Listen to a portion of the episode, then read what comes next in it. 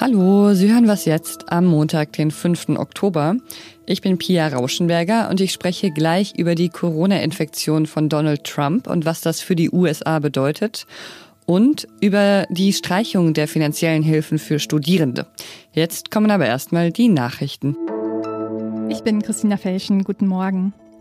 US-Präsident Donald Trump hat das Krankenhaus für einen kurzen Moment verlassen, und zwar um sich jubelnden Anhängern vor dem Gebäude zu zeigen. Trump, der dieses Mal eine Maske trug, winkte ihnen vom Rücksitz eines SUV zu, in dem er mit mehreren Begleitern saß. In einer Videobotschaft gab er sich geläutert. Ich habe viel über Covid gelernt, sagte er. Selbst daran zu erkranken sei die echte Schule und etwas anderes als nur darüber zu lesen. Kritiker werfen Trump vor, die Pandemie zu lange verharmlost zu haben und selbst jetzt noch bei seiner Spazierfahrt die Gesundheit seiner Begleiter für politisches Theater aufs Spiel zu setzen.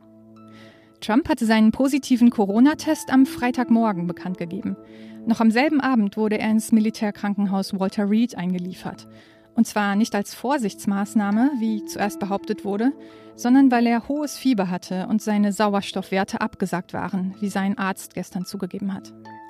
Übers Wochenende hat sich Trumps Zustand laut der Ärzte aber so sehr verbessert, dass er womöglich schon heute aus dem Krankenhaus entlassen werden kann.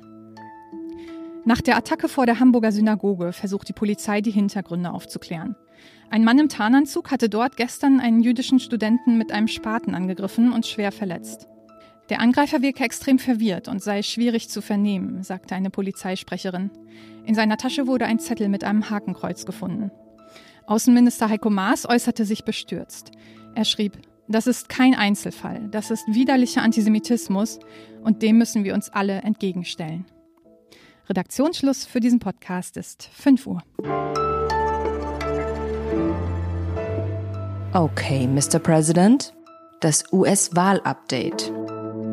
Der Präsident liegt im Krankenhaus und leidet an einer Krankheit, die er selbst immer verharmlost hat. Wie sehr er leidet, darüber gibt es widersprüchliche Informationen, auch darüber, ob Donald Trump weiterhin regierungsfähig sein wird. Das war zumindest am Wochenende nicht immer klar. Eine ziemliche Ausnahmesituation also insgesamt für das Weiße Haus. Und was das für die USA und den weiteren Wahlkampf bedeutet, darüber spreche ich jetzt mit meiner Kollegin und USA-Korrespondentin Johanna Roth. Hallo Johanna. Hallo Pia. In deinem Text auf Zeit Online beschreibst du ja die Situation aktuell als politische Krise. Was meinst du genau damit? Es ist ja so, dass während der Trump-Präsidentschaft bisher das mit Fakten nie so wirklich sicher war, man nie so genau wusste, wer sagt jetzt die Wahrheit. Aber im Moment ist das wirklich extrem ausgeprägt. Es war über das Wochenende nie wirklich klar, wie geht es eigentlich Donald Trump. Sein Leibarzt, wenn man so will, ähm, hat eine offizielle Pressekonferenz gegeben am Samstagvormittag und hat gesagt, es ginge ihm also sehr gut und er selbst sei sehr zufrieden. Trump würde sogar arbeiten. Und dann hat Trumps Stabschef, also einer seiner engsten und wichtigsten Mitarbeiter, der auch eine offizielle Funktion im Weißen Haus hat, Reportern unter der Hand sozusagen als anonyme Quelle gesagt, es sei also doch ziemlich bedenklich und ähm, die nächsten 48 Stunden seien entscheidend. Und da dachte man natürlich, okay, was ist jetzt eigentlich los? Warum sagt der Arzt was ganz anderes als der Stabschef? Wie geht es Trump wirklich? Und es geht ja nicht um irgendeine Kleinigkeit, sondern es geht darum, wie geht es dem Präsidenten der Vereinigten Staaten, der mit einem potenziell tödlichen Virus im Krankenhaus liegt? Ähm, das hat es in den USA seit Jahrzehnten nicht gegeben, eine so ernste Situation für einen Präsidenten. Und naja, die Amerikanerinnen und Amerikaner haben natürlich ein Interesse daran und ein Recht darauf zu wissen, was mit dem Staatsoberhaupt ist. Und äh, diese Verschleierungstaktik des Weißen Hauses, die ist doch ähm, ziemlich bedenklich. Trumps Wahlkampfteam hat am Wochenende die Operation Mager ausgerufen. Was bedeutet das? Wie geht es denn jetzt weiter im Wahlkampf? Seine Kampagne ist insofern auch ein bisschen geschwächt, weil nicht nur Trump, also der Kandidat, erkrankt ist, sondern auch sein äh, oberster Wahlkampfmanager, der, der oberste Stratege sozusagen dieser Kampagne, der das Ganze jetzt von zu Hause aus der Quarantäne heraus dirigiert, so gut es eben geht. Was wegfällt, sind die persönlichen Auftritte Trumps, die für ihn schon sehr wichtig sind. Er hat ja in letzter Zeit auch sehr viele absolviert. Und diesen persönlichen Auftritt als sozusagen siegesgewisser Kandidat mit eben diesem Slogan Keep America Great, der fällt jetzt weg. Insofern, ja, ist seine Kampagne durchaus geschwächt ohne ihn und ohne eben den Wahlkampfstrategen. Aber kann es ihm nicht auch irgendwie nutzen, vielleicht durch so eine Art Mitleidsbonus oder zumindest dadurch, dass alle verstehen, warum er gerade nicht öffentlich auftritt und er so ein bisschen geschont wird auch äh, von der Öffentlichkeit? Ich glaube, einen Mitleidsbonus kann er sich nicht groß erhoffen, denn ähm, natürlich ist, ist die Situation dramatisch. Der Präsident ist im Krankenhaus, seine Anhänger, es haben sich auch Anhänger vor dem Krankenhaus versammelt und wünschen ihm das Beste. Ähm, aber gleichzeitig, naja, schlägt jetzt eben zurück mit voller Wucht die Strategie, die er die ganze Zeit gefahren hat, dass er Corona verharmlost hat, dass er äh, sich über Masken lustig gemacht hat. Es sind gehen Bilder um die Welt von einer Gartenparty im Weißen Haus am vergangenen Samstag die Trump zu Ehren seiner äh, Supreme Court-Kandidatin Amy Coney Barrett gegeben hat, wo viele prominente Republikaner und eben auch der Präsident und seine Frau sich ganz eng ohne Maske versammelt hatten, Hände geschüttelt haben, sich unterhalten haben. Und jetzt sind mehrere, ich glaube zehn sind es inzwischen Personen, die ja sich in diesem Umfeld bewegt haben, inzwischen infiziert. Und ich glaube, da ähm, ist dann für viele doch inzwischen ersichtlich, dass Trump das Ganze gar nicht schlimm fand, bis es ihn jetzt selber getroffen hat. Ähm, jetzt trägt er plötzlich eine Maske, jetzt tragen auch seine Mitarbeiter plötzlich alle Masken, aber ob das jetzt noch ähm, verfängt und ob er dafür Mitleid bekommt, also genug Mitleid, um äh, wiedergewählt zu werden, das bezweifle ich dann doch. Danke dir, Johanna. Sehr gern.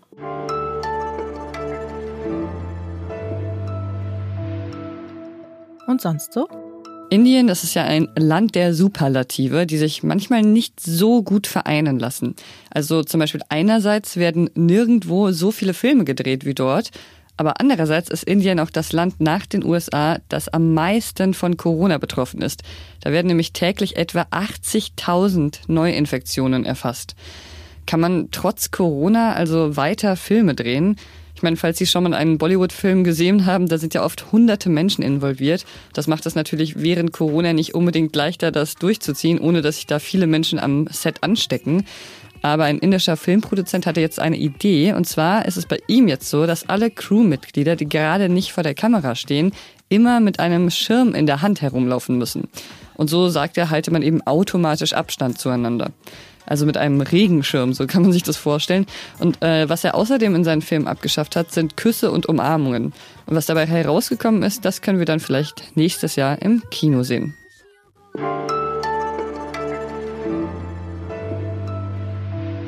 Studierende, die haben es ja auch nicht gerade leicht. Das tut mir echt immer leid, wenn ich mir vorstelle, wie jetzt bald neue Erstis anfangen zu studieren und all das verpassen, was ja normalerweise zu einem Studium dazugehört. Also Menschen in der Vorlesung zu beobachten, in der Cafeteria irgendwelche Plakate entdecken und dann abends vielleicht noch zu einem Vortrag gehen oder einfach in die Kneipe.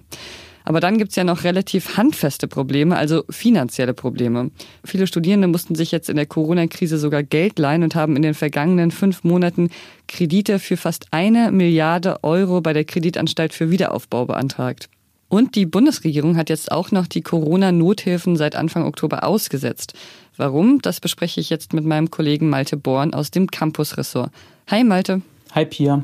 Warum setzt denn die Bundesregierung ausgerechnet jetzt die Nothilfen aus? Das Bildungsministerium hat sich die Antragszahlen angeschaut. Die sind vom Juni bis zum September zurückgegangen und dazu hat man gesehen, dass sich die Wirtschaftslage deutlich entspannt hat und dann insgesamt ähm, gesehen, dass es deutlich weniger Bedarf äh, für diese Nothilfen gibt. Wie viele haben denn den Antrag gestellt? Im Juni waren das 60.000. Die Zahl ist dann bis zum September auf 20.000 gesunken. Es ist also nur eine kleine Anzahl der insgesamt fast drei Millionen Studierenden.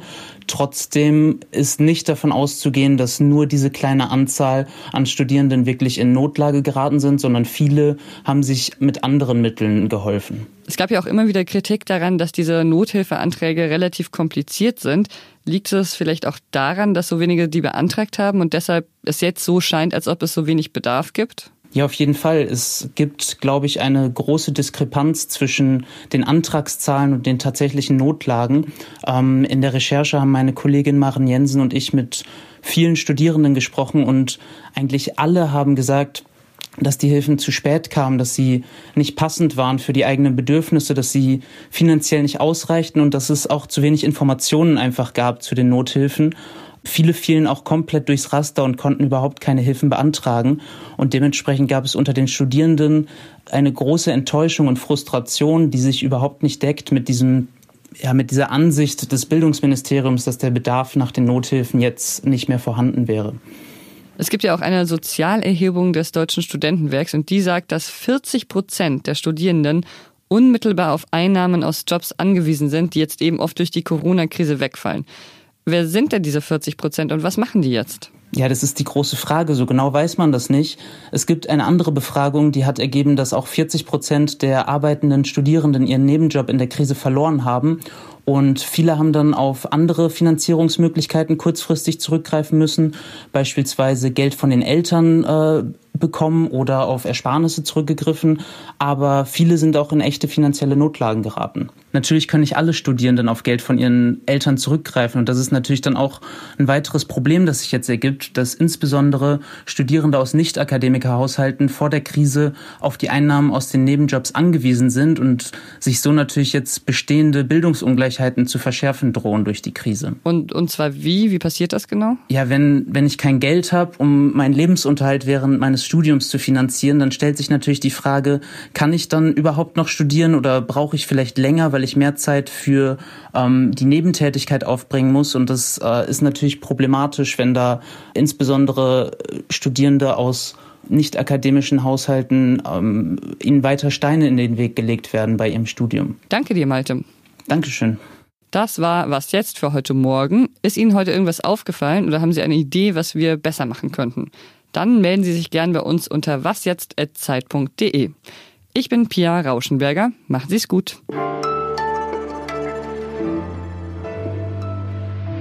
Hattest du eigentlich einen Zweitjob während des Studiums, Malte? Ja, ich habe äh, als Hiwi gearbeitet an der Uni. Das wäre jetzt aber in der Krise nicht so ein Problem gewesen, weil die Jobs an der Uni eigentlich relativ sicher waren. Problematischer wäre es gewesen, wenn ich gekellnert hätte, würde ich sagen.